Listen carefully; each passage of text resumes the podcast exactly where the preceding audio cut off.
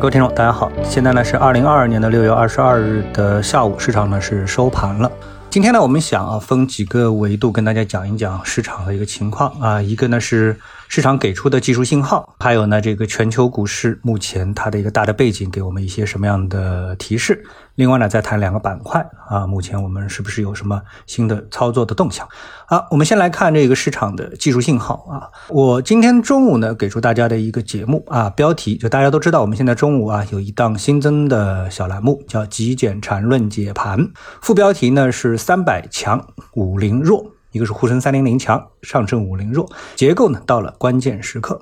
那么在最近的几天的节目当中呢，我一直提醒投资者啊，这个市场啊出现调整的概率越来越大。那我们看今天的日内的沪深三零零的走势，那么我们可以看到啊，它在日内呢走了一个 A、B、C 三浪的下跌结构，而且呢明显感觉到啊这个反扑乏力。那么怎么叫反扑乏力呢？那这个里面呢缠论有一个概念就叫背驰啊，当然这里我们就不展开了啊。很多人属于是盘感的概念啊，但是在缠论当中呢，它是基本上接近量化的一个概念。那么在下午呢，行情继续走出一个三浪的结构，但是这个结构啊，只走到了 A B 的一个结构，就是红色的 A B 的结构，那么还缺一个 C，所以呢，明天开盘啊，我们说啊，这个从技术的角度来说，依然不容乐观。那么如果以中证五零零的六十分钟的视角来观察的话呢，那么这波的上升趋势的支撑线啊，基本上肯定是破位了。那我们要知道，技术面反映的是市场的情绪，那么情绪呢，可以简单的分为看多或者是看空，衡量的标准啊，就是走势结构。所以呢，简单到一根趋势线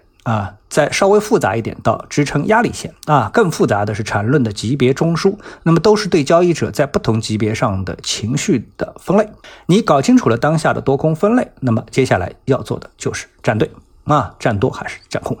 ？A 股呢，目前的基本面呢有两个，一个啊，我们认为缺乏重量级的利好。比如昨天的消息，养老金入市就容易被误读为大利好，那么反而呢是消耗了一波市场看多的能量。另外呢，就是主赛道的板块大多完成了百分之五十的涨幅，那么同时呢缺乏估值同步上移的证明，那么在技术上呢也就存在着调整的压力啊。那接下来我们来看全球的基本面啊，当然呢比 A 股更惨。那今天呢，一个很惨的品种呢，就是原油。今天原油啊，盘中呢已经是下跌超过五个百分点。在美联储确定要连续大幅暴力加息之后啊，原油一改短期的预期啊，就是短期的上涨的预期，那么价格呢直转直下。那从一百二十四跌到了今天一百零三，不到十天的时间，跌幅超过百分之二十。那我们都知道呢，俄乌战争呢造成了原油天然气的短缺，欧洲呢天天喊断油断气，但通胀加息的威力。那么显然是超过了短期的影响力，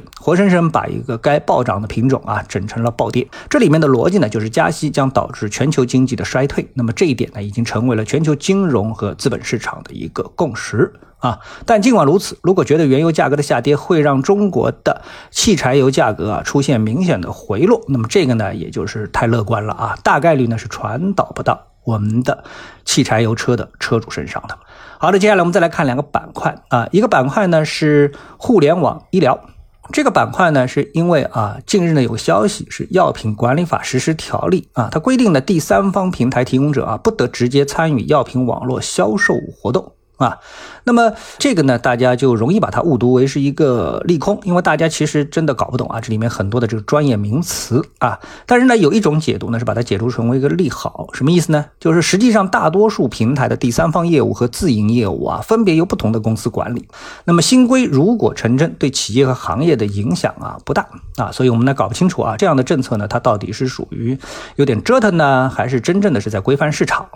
那么受到这个一个消息的一个影响，就是一开。开始大家是偏空的解读，后来突然之间解读出利好了，那么在上午的盘中呢，哎，就出现了拉升啊，最后呢，使得今天的板块涨幅啊，我们知道今天的全天啊，大部分的股票是下跌的，两市有超过三千七百只个股是下跌的，但是医药商业和医药电商两个板块呢是领涨的，板块涨幅呢都在两个百分点以上啊，我觉得呢，解读成利好的可能性也是很大的啊，因为一般情况下都会整顿掉一批确实不合规经营的平台，那只要减少竞争。对手对其他合规公司呢就构成利好。啊。那最后呢，我提醒交易者啊，大盘出现调整的信号，但主赛道板块，比如说新能源、新能源车板块，并没有出现调整信号啊。这个我们从他们的板块走势上就能看出。那么，但是这个大盘和板块的反差啊，提醒投资者当下应该特别注意调整的风险，因为板块涨幅啊比较巨大，那么意味着呢兑现利润的压力也大。一旦出现调整的技术信号啊，那交易者呢就应该及时离场，等待二次入场的机会，